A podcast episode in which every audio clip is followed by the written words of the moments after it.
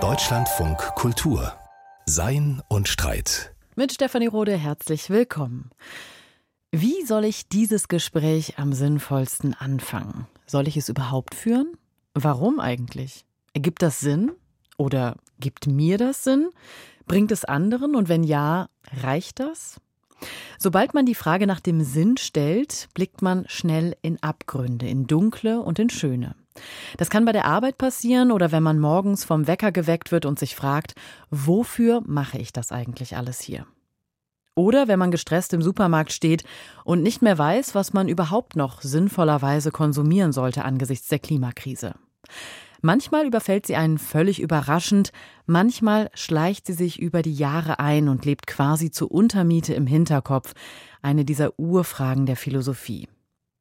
Seit einigen Jahren diskutieren Philosophinnen im amerikanischen Sprachraum eine leicht veränderte Frage, nämlich nicht, was der Sinn des Lebens ist, sondern der Sinn im Leben, also viel individueller gedacht.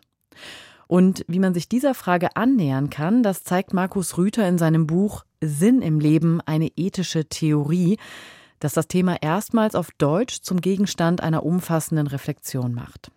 Markus Rüther arbeitet als Permanent Researcher am Forschungszentrum Jülich und als Privatdozent am Philosophischen Seminar der Universität Bonn zum Gesamtbereich der Ethik und ist jetzt zugeschaltet. Hallo. Ja, hallo, schön, dass ich da sein darf. Herr Rüther, seit Jahrtausenden zerbricht sich die Philosophie den Kopf darüber, was der Sinn des Lebens ist. Es gibt sehr viele Theorien, bislang zumindest keine eindeutige, keine umfassende Antwort. Könnte vielleicht einfach an der Frage was faul sein? Ja, in der Tat ist es so, dass viele Philosophen, insbesondere im 20. Jahrhundert, diese These vertreten haben, dass irgendwas an der Frage tatsächlich faul sein könnte. Insbesondere Leute, die in der Wissenschaftstheorie gearbeitet haben, zu Beginn des 20. Jahrhunderts, die meinten, dass wir eigentlich einer Verwirrung aufgesessen sind, wenn wir nach dem Sinn äh, des Lebens fragen oder auch nach dem sinnvollen Leben. Und man kann sich das so ein bisschen so vorstellen, dass die Leute einfach sehr skeptisch waren, dass man innerhalb eines Satzes so etwas wie Sinn und Leben sagen kann. Das ist in etwa so, als würde man vielleicht fragen, wie bestimmte Farben schmecken. Das klingt ja auch irgendwie ein bisschen komisch und vielleicht ist das ja mit Sinn und Leben ja ähnlich komisch und somit hat man die Frage einfach lange sein lassen. Sie haben ja schon in der Anmoderation aber auch gesagt, dass so in den letzten Jahren, vielleicht auch in den letzten zehn Jahren etwa wieder so ja ein reiches Forschungsfeld entstanden ist und da geht es dann weniger um den Sinn des Lebens, sondern was macht eigentlich mein Leben individuell sinnvoll soll, wobei Sinn dann eben auch abgegrenzt wird gegenüber anderen Dingen, die man ja häufig auch diskutiert in der Philosophie, zum Beispiel dem Glück oder auch eben der Moral. Jetzt ist es ja so, dass Sinn möglicherweise gar nicht so greifbar ist. Zu den Definitionen kommen wir gleich noch, aber wenn man jetzt auch auf dieser individuellen Ebene schaut, also was für einzelne Menschen Sinn bedeutet in ihrem Leben und man mit Menschen spricht, die nach langem Zweifeln so etwas wie einen Sinn gefunden haben oder das zumindest angeben, dann können die häufig gar nicht konkret rausarbeiten, was diesen Sinn ausmacht. Kann man also mit Ludwig Wittgenstein sagen, dass die Lösung des Problems des Lebens eigentlich erst sichtbar wird oder man sie merkt am Verschwinden des Problems? Ja, also da wäre jetzt wahrscheinlich eine längere Diskussion über Wittgensteins, insbesondere über die Spätphilosophie notwendig. Ich glaube tatsächlich, dass es so ist, dass wir sehr viele Vorverständnisse haben, was Sinn eigentlich genau meinen könnte. So ein bisschen deuten Sie das ja auch an, dass Sie sagen, verschiedene Menschen verstehen ja ganz unterschiedliches unter Sinn. Und das überrascht Philosophen eigentlich nur sehr bedingt. Denn ähm, normalerweise, wenn Sie philosophische Kernbegriffe haben, Raum, Zeit, Person, Tatsache, wenn man da verschiedene Leute fragt, dann kriegt man ganz viele verschiedene Antworten. Und eine Aufgabe der Philosophie, glaube ich, besteht einfach darin, die rechtfertigungsfähigen von den weniger rechtfertigungsfähigen Definitionsversuchen zu unterscheiden. Und mein Versuch in dem Buch war es jetzt, einen Vorschlag zu machen, was eine rechtfertigungsfähige Bestimmung von Sinn oder individuellem Sinn eigentlich sein könnte.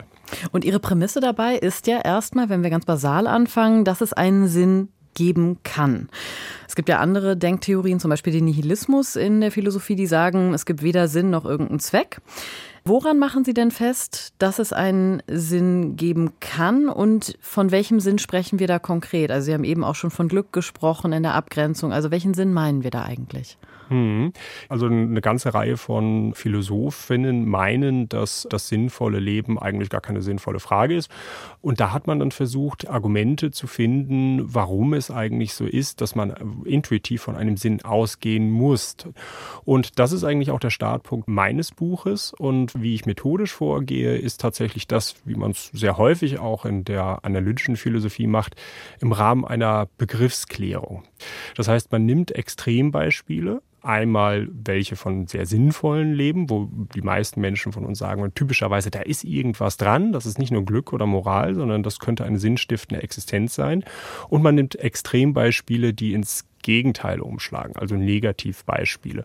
Und dann versucht man einfach begriffslogisch herauszuarbeiten, was haben diese Leben eigentlich oder was haben sie eben nicht, was fehlt denen eigentlich, um sinnvoll genannt werden zu können. Genau, und an der Stelle habe ich mich dann schon gefragt, ist das nicht ein bisschen anmaßend? Also Sie wählen ja in diesem Buch Beispiele von Leben, Sie nennen das jetzt Extrembeispiele, die als sinnvoll gelten können, also Mutter Teresa, Gandhi, Einstein und so weiter. Aber wenn ja letztlich nur jeder Mensch selber weiß, wann und ob das eigene Leben unter welchen Bedingungen sinnvoll erscheint, dann muss man sich ja schon fragen, aus welcher Perspektive können Sie denn diese Sinnhaftigkeit überhaupt betrachten und vielleicht sogar bewerten?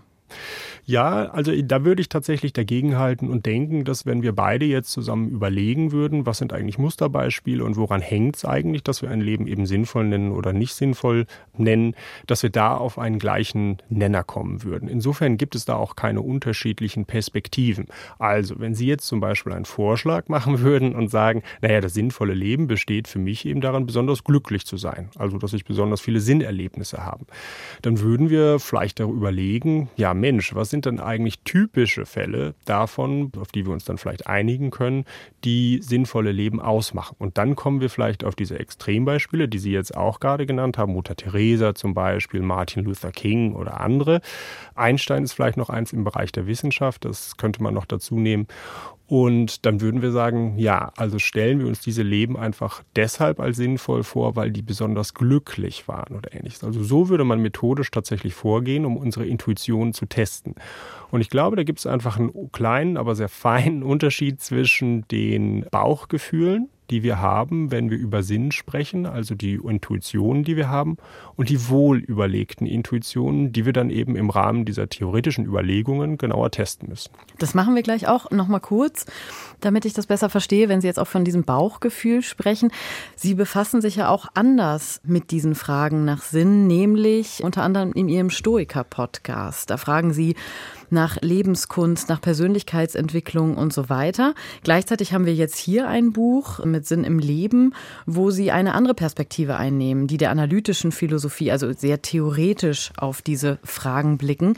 Was ist da Ihrer Meinung nach der Vorteil dran, diesen analytischen Blick zu haben und eben zu sagen, ich schaue auf den Sinn im Leben und nicht Sinn des Lebens? Also das sind ja, glaube ich, zwei Fragen. Das eine ist der analytische Blick und das andere ist die unterschiedlichen Fragen. Man kann ja. natürlich auch die Frage nach dem Sinn des Lebens versuchen, analytisch aufzudröseln und zwar in der Form, wie ich das gerade auch versucht habe darzustellen. Ich glaube, dass sozusagen dieser Vorteil der analytischen Methode darin besteht, dass man eine sehr scharfe Begriffsklärung nachher bekommt, welche Merkmale wir typischerweise für relevant halten, um ein Leben eben sinnvoll oder nicht sinnvoll zu nennen. Das heißt, so wie ich es eben auch schon mal, glaube ich, kurz mal angedeutet habe, dass wir häufig bestimmte Intuitionen darüber haben, ähm, was ein Leben sinnvoll macht. Zum Beispiel, ich will doch einfach nur zufrieden sein oder ich will doch nur glücklich sein. Stimmt das aber? Ne? Und dann nimmt man denjenigen, der diese These aufstellt, dann eben mit und fragt, naja, passt das eigentlich zum Beispiel zu den Standardbeispielen, von denen du denkst, dass sie ein sinnvolles Leben ausmachen? Und wie gesagt, wenn wir uns darauf einig, einigen können, dass es diese Standardbeispiele gibt und mir scheint, das kann man eigentlich sehr gut, dann kann man auch etwas darüber sagen, ob die vortheoretischen ja, Überlegungen, Intuitionen, Bauchgefühle, die man hat, auch tatsächlich einer präzisen, wohlüberlegten Reflexion standhalten. Dann machen wir das doch mal. Sie machen das in dem Buch ja auch sehr schön und sehr systematisch. Gemeinhin könnte man ja denken, also jetzt ein Beispiel, dass man dem eigenen Leben dadurch Sinn verleiht, dass man etwas tut, was man für wichtig hält, was einem am Herzen liegt, was man liebt. Da gibt es ja auch die Position von der amerikanischen Moralphilosophin Susan Wolf, die das sagt, etwas zu lieben ist eigentlich der Kern. Reicht das? Ja, da wäre meine Position tatsächlich, das reicht nicht. Also ich kann mir sehr gut vorstellen, wenn jemand zufrieden ist mit dem, was er eben tut, dass das sein Leben glücklich macht, dass er zufrieden vielleicht ist mit dem, was er hat. Aber das scheint irgendwie noch was anderes zu sein, als zu sagen, dass man ein sinnvolles Leben führt. Das wäre jetzt ein Punkt, der versucht zu zeigen, dass eigentlich Glücksgefühle oder vielleicht auch Sinnerlebnisse nicht hinreichend sind für Sinn. Was meinen Sie mit hinreichend für Sinn? Können Sie das genauer beschreiben? Ja, also man könnte ja durchaus sagen, dass Glücksgefühle notwendige Bedingungen sind für Sinn. Also wenn wir unglücklich sind, können wir kein sinnvolles Leben führen. Aber es reicht eben nicht aus, um ein sinnvolles Leben zu führen. Diese Glücksgefühle müssen zum Beispiel noch auf etwas gerichtet sein, was selbst einen objektiven Wert oder ähnliches hat um einfach mal ein paar Beispiele rauszugreifen, die ja auch von Susan Wolf selber stammen. Wenn man zum Beispiel glücklich darüber ist, dass man Kronkorken sammelt, dann kann man sehr glücklich darüber sein, aber das scheint irgendwie noch was anderes zu sein als die Existenz, die wir zum Beispiel Martin Luther King oder anderen Weltverbesserern irgendwie zusprechen.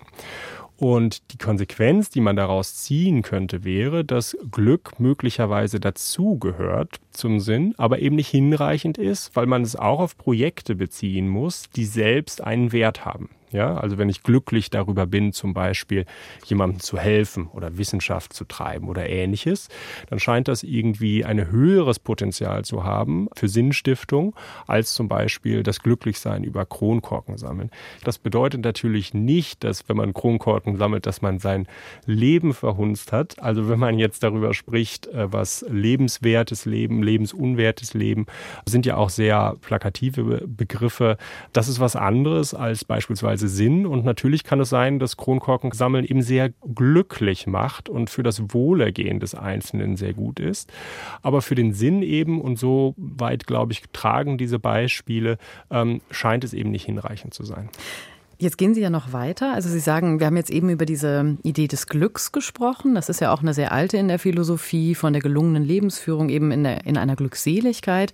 Dann gibt es ja noch den Aspekt der Wunscherfüllung und der Selbstvervollkommnung. Also, dass man so etwas wie Sinnhaftigkeit im eigenen Leben spürt, wenn eben Dinge eintreten, die man sich gewünscht hat und wenn man sich selber verbessern kann, wenn man merkt, irgendetwas, vielleicht ein Talent kann weiter gefördert werden und so weiter. Warum sagen Sie auch bei diesen Sachen, das sind keine notwendigen Bestandteile. Also eigentlich braucht man das nicht notwendigerweise, um ein sinnvolles Leben zu führen. Also vielleicht können wir ja bei dem letzten anfangen und Gerne. die Talentförderung oder die Ausleben der eigenen Talente scheint ja erstmal etwas sehr Wichtiges bei den meisten von uns im Leben zu sein. Also dass ich wirklich diejenigen Dinge, die ich gut kann oder für die ich eine bestimmte Anlage habe, in irgendeiner Weise nutze. Die Frage besteht eben nur darin, hat das etwas auch mit Sinn zu tun oder eben auch nicht. Es kann ja durchaus sein, dass das etwas für das eigene Wohlergehen gut ist, dass es mich sozusagen sogar glücklich macht, wenn ich meine eigenen Talente in bestmöglicher Weise nutzen kann. Ist es aber zum Beispiel dasjenige, was wir schätzen an diesen Extrembeispielen oder Standardbeispielen, so muss man es glaube ich sagen, des sinnvollen Lebens, wie zum Beispiel Martin Luther King oder beispielsweise Einstein oder ähnlichen, ist es, wenn wir zum Beispiel fragen, was deren Leben besonders sinnvoll macht, dass sie ihre Talente genutzt haben. Und da scheint es mir, dass unsere reflektierten Intuitionen eher dahin gehen zu sagen, hm, also das macht möglicherweise einen kleinen Aspekt aus, aber es ist nicht der Kernaspekt, warum wir diese Leben sinnvoll nennen. Also der Kernaspekt, warum wir Martin Luther King bewundern und sein Leben für besonders sinnvoll halten, ist, dass er bestimmte Dinge getan hat, dass er sich um andere gekümmert hat, beispielsweise insbesondere über Freiheit oder Gerechtigkeit und so weiter. Ne? Und das ist, glaube ich, dann ein Punkt zu sagen, wenn wir auf die Kern Kernbestandteile gucken, dann ist möglicherweise das Ausleben oder die Entwicklung der eigenen Talente für das eigene Wohlergehen wichtig. Aber für Sinn ist es nicht der Hauptbestandteil. Das heißt aber, Sie sagen mir gerade als Philosoph, dass wenn Sie Ihr Talent nutzen und jeden Tag ein besserer Philosoph werden, ist das nicht notwendigerweise sinnvoll? Genau. Das okay. würde ich tatsächlich sagen. Da muss man vielleicht noch dazu sagen, dass es ja unterschiedliche ähm, Aspekte einer Theorie des guten Lebens geben kann, wovon Sinn ein Aspekt ist. Und es kann natürlich sein, dass die Nutzung der eigenen Aspekte zentral ist für das eigene Wohlergehen, zum Beispiel auch für das eigene Glück zum Beispiel für das empfundene Glück. Und es kann auch sein, dass das eigene empfundene Glück eine notwendige Bedingung des guten Lebens ist. Aber mein Punkt war hier gerade zu sagen, wir haben noch ein anderes Element im guten Leben, nämlich Sinn. Und damit hat die eigene Talentausübung wenig zu tun. Jetzt haben Sie eben aber auch beschrieben, anhand dieser Extrembeispiele, also von herausragenden Persönlichkeiten, denen wir eine Form von Sinnhaftigkeit in vor allem ihren Tun zuschreiben, dass es da einen Aspekt gehen kann, auf den wir jetzt schauen wollen, nämlich dieses Tun, genau. Also, dass man etwas bewirkt in der Welt, dass man vielleicht auch der Nachwelt etwas hinterlässt, dass auf jeden Fall das eigene Handeln Folgen hat, haben kann für die Welt. Das ist ja eine Idee, die wird in der Philosophie als Konsequenzialismus beschrieben, dass man sich darauf konzentriert, was für Folgen das Handeln hat. Sie aber sagen jetzt auch, dass die Konsequenzen einer Handlung gar nicht so wichtig sind für das sinnvolle Leben, wie das eigentlich immer behauptet wird von denjenigen, die den Konsequenzialismus vertreten. Warum nicht? Ja, da ist es tatsächlich so, dass ich denke, dass die Konsequenzen ein kontributiver Faktor sind. Das heißt, äh, der ist nicht notwendig für das sinnvolle Leben, der ist nicht hinreichend, aber er kann ein sinnvolles Leben noch besser machen oder beziehungsweise noch sinnvoller machen. Und die Gedankenexperimente, die ich da in dem Buch anstelle, insbesondere zum Konsequenzialismus, das sind ja vielschichtige oder mehrere Gedankenexperimente, aber eins ist, dass man sich ja durchaus Leben vorstellen kann, wo jemand wirklich extrem viel Mühe da aufgewendet hat, um sinnstiftende Projekte voranzubringen. Also wir können uns ja ohne Umschweife mal einen unerfolgreichen Martin Luther King vorstellen, ja. Der hat sich sozusagen ganz viel bemüht, an Tätigkeiten teilzuhaben und Tätigkeiten auszuüben, die typischerweise von Erfolg gekrönt sind also die Welt zu einem besseren Ort zu machen zum Beispiel. Aber das hat einfach irgendwie nicht geklappt. Und ich denke, das ist sicherlich für den Sinn nicht förderlich, aber es katapultiert den unerfolgreichen Martin Luther King nicht auf die gleiche Ebene wie jemand, der ein ganz sinnloses Leben geführt hat. Wir haben ja eben von den Extrembeispielen gesprochen. Eins haben wir ja noch nicht, nämlich das der sinnlosen Existenz und das, was typischerweise in der Philosophie angeführt wird und was in dem Diskurs auch immer wieder angeführt wird, ist das der Sisyphus. Also wenn wir jetzt den unerfolgreichen Martin Luther King vergleichen mit der Existenz des Sisyphus, dann scheint da immer noch ein Unterschied zu bestehen. Also nur weil er nicht erfolgreich ist, es wäre besser, wenn er erfolgreich wäre, vielleicht für den Sinn. Aber nur wenn er nicht erfolgreich ist, heißt das nicht, dass seine Existenz in der gleichen Weise sinnlos ist wie die von Sisyphus. Er hat sich ja immerhin bemüht, erfolgreich zu sein. Und das scheint mir eine sehr valide Intuition zu sein. Und wenn das stimmt, dann ist halt die konsequenzialistische These, nämlich dass der Handlungserfolg, also die tatsächlich hervorgebrachten Leistungen etwa, eine notwendige Bedingung äh, für das sinnvolle Leben sind, falsch, weil wir hier ja ein Beispiel haben, das zeigt, dass auch ein unerfolgreicher Mensch immer noch ein sinnvolles Leben führen kann. Ja, aber wie ist das denn also, wenn wir das ganz praktisch jetzt mal sehen? Wenn man sich wahnsinnig anstrengt und dann merkt, das funktioniert irgendwie alles nicht so, wie ich mir das vorgestellt habe, und Sie dann auch sagen, das ist auch nicht so wichtig am Ende, was dabei rumkommt, dann hat man doch schnell das Gefühl, das Tun ist sinnlos. Also wenn das über einen längeren Zeitraum geht, oder? Ja, da haben Sie recht. Also es geht natürlich nicht darum, einfach sich irgendwie zu bemühen, bestimmte Dinge hervorzubringen, ganz egal, ob das wahrscheinlich ist, dass man diese Dinge auch tatsächlich hervorbringen kann. Also die These besteht jetzt nicht irgendwie darin zu sagen, na ja, lass uns doch mal versuchen, die Welt zu verbessern, ganz egal, ob wir jetzt die Möglichkeit dazu haben oder nicht. Deswegen habe ich eben diesen Zusatz mit typischer Weise gemacht. Das heißt, da gibt es ein Rationalitätskriterium, dass wir diejenige Handlung wählen sollten, die am wahrscheinlichsten zum schönen wahren Guten beiträgt. Wobei jetzt das schöne wahre Gute, das muss man vielleicht auch noch dazu sagen, keine platonischen Universalien meint, sondern die Bereiche, von denen ich denke, dass sie gute Kandidaten liefern, um sinnvolle Tätigkeiten auszuüben. Also sowas wie Wissenschaft, Kunst und soziale Tätigkeiten. Genau, mhm, richtig. Verstehe.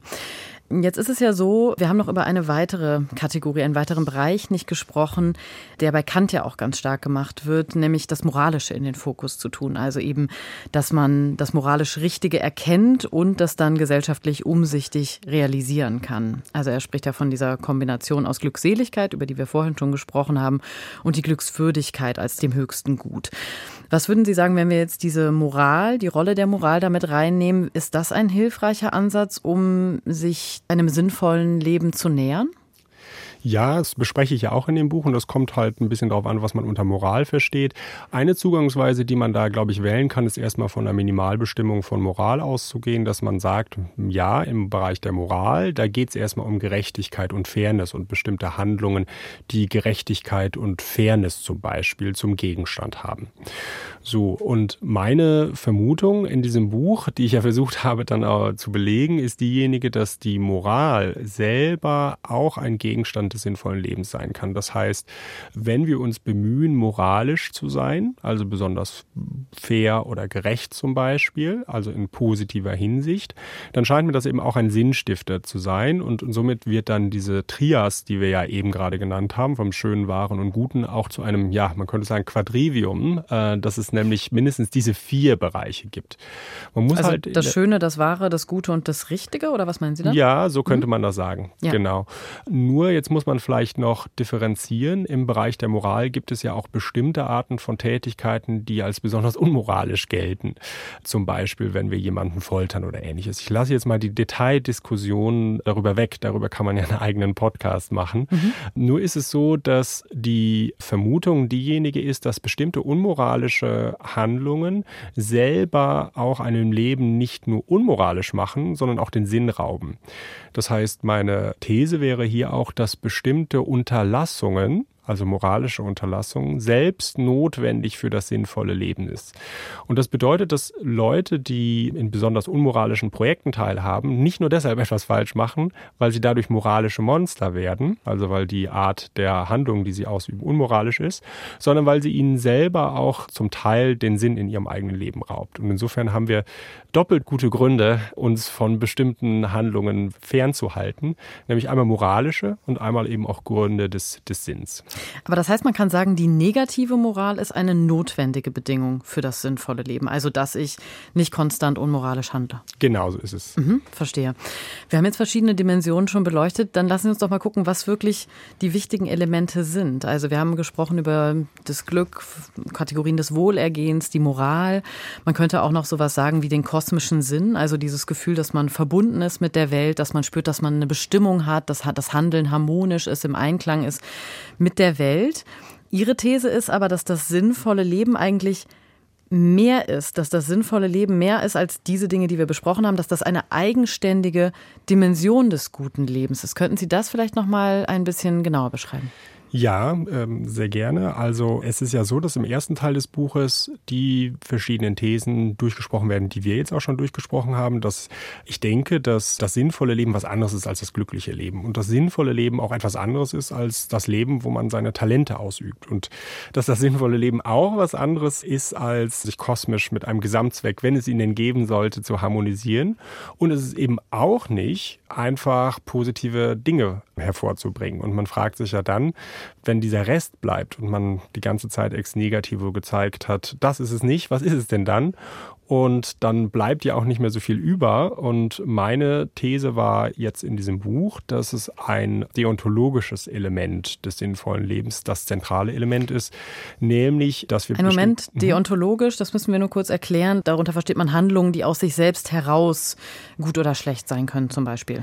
Genau, also es gibt verschiedene Definitionen, was Deontologie eigentlich heißen könnte. Eine sehr bekannte stammt von John Rawls, dass man es negativ definiert und dass man Handlungen dann, genau dann gut sind, wenn sie nicht aus Konsequenzen abgeleitet werden. Das heißt, so wie Sie jetzt gerade sagen, wenn man positiv formuliert, es gibt bestimmte Arten von Handlungen, die an sich gut sind. Es hängt nicht an den Folgen oder den Konsequenzen dieser Handlungen, dass, dass sie gut sind, sondern es sind die Handlungen an sich. Und das wäre jetzt meine These These in diesem Buch, dass das beim Sinn so ist, dass bestimmte Handlungen, insbesondere diejenigen, die auf bestimmte Objekte gerichtet sind, nämlich solche, die im Bereich des Wahren, Schönen und Moralischen agieren und sich von bestimmten Aspekten der Unmoral fernhalten, dass die eine hohe Chance haben, in unserem Leben Sinn zu stiften.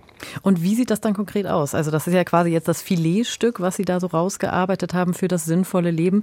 Trotzdem rekurrieren Sie da ja wieder auf das Schöne, Wahre und Gute. Das hatten mhm. wir eigentlich schon, oder? Wie meinen Sie das, dass wir das schon hatten? Naja, also das ist ja eine klassische Definition, zu sagen, das Schöne, Wahre, Gute, das sind Kernelemente des sinnvollen Lebens. Mhm. Das verstehe ich noch nicht so richtig, wie Sie das zusammenbringen. Ja, also wenn man sagt, dass es bestimmte an sich gute Tätigkeiten gibt, dann will man ja vermutlich nicht sagen, dass alle Tätigkeiten gleich gut sind. Das heißt, man braucht ja ein Kriterium dafür, um zu individuieren, dass bestimmte Handlungen einfach intrinsisch wertvoll sind oder intrinsisch sinnstiftend sind. Und diese Idee mit dem schönen, wahren, guten kommt ja einmal im Diskurs immer wieder vor. Zum anderen kommt es aber auch dann im Rahmen der Arbeit in diesen ganzen ex negativo Definitionen vor. Und insofern entwickelt sich das sozusagen organisch aus diesem Buch, dass diese Gegenstände, auf die das Ganze gerichtet ist, etwas mit Wissenschaft zu tun haben, also sich an wissenschaftlichen Projekten zu beteiligen, in künstlerischen Projekten zu beteiligen, in philanthropisch-altruistischen oder moralischen, auf Gerechtigkeit und Fairness gezielte Projekte zu beteiligen. Und wenn ich das richtig verstanden habe, ist dabei auch wichtig, dass man sich auf etwas ausrichtet oder auf Gegenstände, wie Sie sagen, ausrichtet, die jenseits von einem selber liegen. Also sei das jetzt Beziehungen mit anderen, sei das Forschung, sei das anderen helfen, sei das eine Tradition weiterführen, Kinder großziehen, solche Dinge. Ja, das ergibt sich eben aus der Abgrenzung zum Wohlergehen. Klassischerweise wird das Wohlergehen ja als etwas definiert, was mit mir zu tun hat. Man könnte ja auch denken, das sinnvolle Leben, äh, das hat vor allen Dingen was mit mir zu tun, das macht mich glücklich, das ist etwas, was mit meinen Anlagen zu tun hat oder mit meinen Wünschen, vielleicht auch autonomen Wünschen. Und das habe ich ja in einem Kapitel dieses Buches, was wir eben auch besprochen haben, zurückgewiesen. Das heißt, da landet man dann unweigerlich bei der These, dass das sinnvolle Leben vor allen Dingen auf etwas gerichtet hat, was gar nichts mit mir zu tun hat, zumindest nicht in dem Sinne mit mir zu tun hat, dass etwas für mich gut ist. Das heißt, dass klarerweise vielleicht bei philanthropischen Handlungen, die sind halt nur dann sinnstiftend, wenn es mir tatsächlich auch um den anderen geht und nicht sozusagen latent implizit um mich selbst. Heißt aber, man soll eigentlich selbstlos leben und das ist sinnvoll? Das erste scheint zu implizieren, dass Sie sagen, man soll eigentlich, ne, das ist so eine All Things Considered äh, ja. Bewertung innerhalb des guten Lebens. Ich beziehe mich ja nur auf das sinnvolle Leben. Also wenn wir daran interessiert sind, ein sinnstiftendes Leben zu führen, und das ist ja ein Aspekt unter dem guten Leben, es gibt da wahrscheinlich mehrere im guten Leben, dann sollten wir uns an diese Art von Tätigkeiten orientieren. Und das ist ja hervorgegangen aus einer langen Kette von Argumentationen, die ich da geführt habe, indem ich dann immer gesagt habe, die anderen Kandidaten sind es nicht ich und das ist jetzt mein Vorschlag. Sie machen da einen total charmanten Move. Ich musste tatsächlich lachen beim Lesen. Sie haben eine Tabelle ähm, eine Tabelle über das sinnvolle Leben mit so einer Minimaldefinition und eine Definition für das herausragend sinnvolle Leben mit jeweils so Kreuz oder Häkchen bei den Qualifizierungen, ob das notwendig, hinreichend oder kontributiv ist. Kann man den Sinn im Leben in einer Tabelle einfangen? da muss ich lachen. Äh, Sie haben es genau, gemacht. Ja, ja. Also die äh, über die Frage. Also okay. die, die Tabelle ist ja das Ergebnis dieser vorrangigen Untersuchung und hatte einfach versucht, das Ganze darzustellen. Also ich arbeite ja viel mit notwendigen und hinreichenden Bedingungen und Sie haben ja auf die Tabelle geschaut. Das sind, glaube ich, insgesamt 15 Bedingungen, die ich da abklappere, also 15 Kandidaten. Und die Hoffnung wäre tatsächlich, dass diese Theorie nicht einfängt, was ich meine über das sinnvolle Leben, sondern dass ich denke, dass das wohlüberlegte Intuitionen sind, zu denen wir kommen. Und zwar alle, wenn wir uns über das sinnvolle Leben unterhalten. Und das ist, glaube ich, der Anspruch eigentlich jeder philosophischen Theorie. Denn Theorie heißt ja erstmal verallgemeinern. Und meine Hoffnung war, dass ich jetzt mit dem Buch und auch mit der Theorie einen rechtfertigungsfähigen Vorschlag gemacht habe. Und das ist ja explizit kein Lebensratgeber. Trotzdem kann man nicht sagen, dass Sie am Ende auf eine stoische Schlussfolgerung gestoßen sind. Also eigentlich sind Sie in der analytischen Philosophie unterwegs in diesem Buch, also auf einer anderen Ebene als jetzt praktische Lebensführung, wie das beim Stoizismus ja der Fall ist. Dann am Ende merken wir aber, es geht darum, bestimmte Tätigkeiten zu tun, unabhängig davon, was es bringt, sich auf Dinge zu konzentrieren, die man vielleicht unter Kontrolle hat und die möglicherweise auch über einen selber hinausgehen. Das hat ja schon äh, etwas sehr Stoisches, oder? Ja, das kann man tatsächlich so sagen. Und diese Verbindung ist mir eigentlich auch später erst deutlich geworden, dass zumindest in diesen Hinsichten, die Sie jetzt gerade nennen, also dass ja im Normalfall, also wenn das sinnvolle Leben darin bestehen sollte, dass wir bestimmte Handlungen ausüben, die im Wesentlichen in unserer Kontrolle liegen, zumindest mehr in unserer Kontrolle als die Handlungsfolgen. Da weiß man ja nie, was bei Handlungen rauskommt und vermutlich auch mehr unter Kontrolle als unser eigenes Glück und so weiter. Und insofern ist vielleicht das Ganze auch eine neo-stoische Theorie. In einer anderen Hinsicht muss man allerdings vorsichtig sein, denn die Stoiker sind ja normalerweise eingruppiert als Tugendethiker. Das bedeutet, dass für die Stoiker nicht die Arten der Handlungen besonders relevant sind, sondern der eigene Charakter. Und das hätte ich ja bei der Theorie des guten Lebens unter einer Theorie des Wohlergehens gepackt. Und da haben wir jetzt ja schon drüber geredet.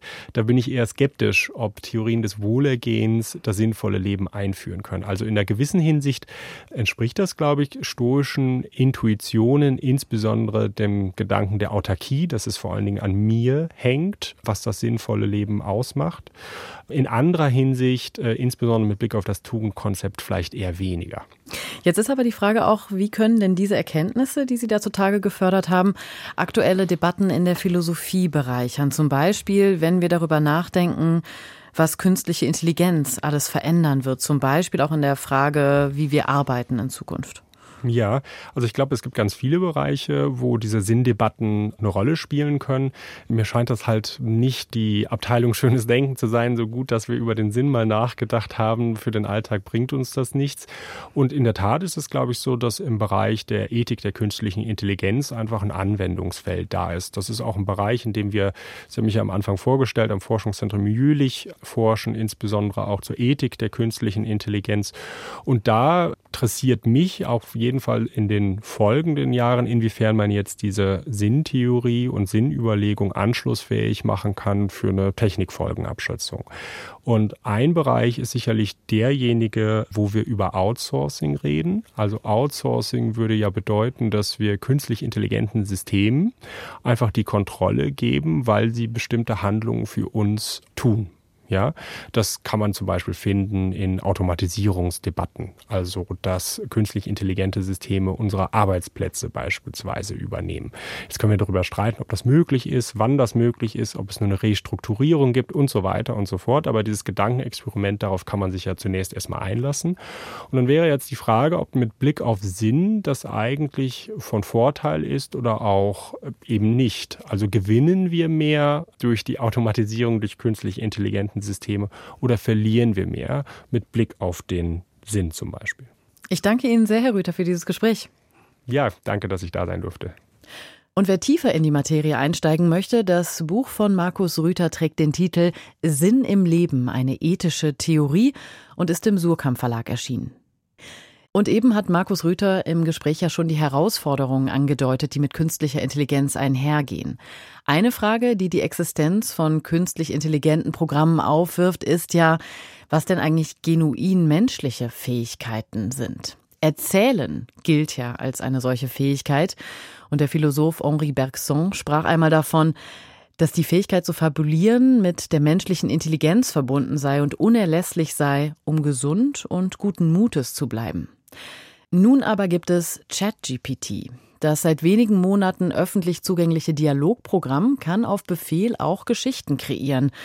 Wir erleben also möglicherweise gerade die Geburtsstunde des künstlich intelligenten Fabulierens. Und das stellt natürlich nicht nur Universitäten jetzt in der beginnenden Prüfungszeit vor große Herausforderungen. Wie aber sieht es mit philosophischen Texten aus? Kann das Programm auch die schon schreiben? Das hat sich Eva Weber-Guska einmal angeschaut im philosophischen Wochenkommentar. Was sind Kernpunkte der stoischen im Vergleich zur epikureischen Ethik? Tippen Sie diese oder eine beliebige andere Frage in die Online-Maske von ChatGPT, warten Sie wenige Sekunden und schon können Sie verfolgen, wie sich Zeile um Zeile in Windeseile ein Text aufbaut, der in fehlerfreier und flüssiger Sprache eine plausible Antwort in drei Absätzen liefert. Mit einem Anschlussauftrag kann man sich einen der genannten Aspekte im Detail weiter ausführen lassen, und es funktioniert auch mit weit weniger bekannten Philosophien.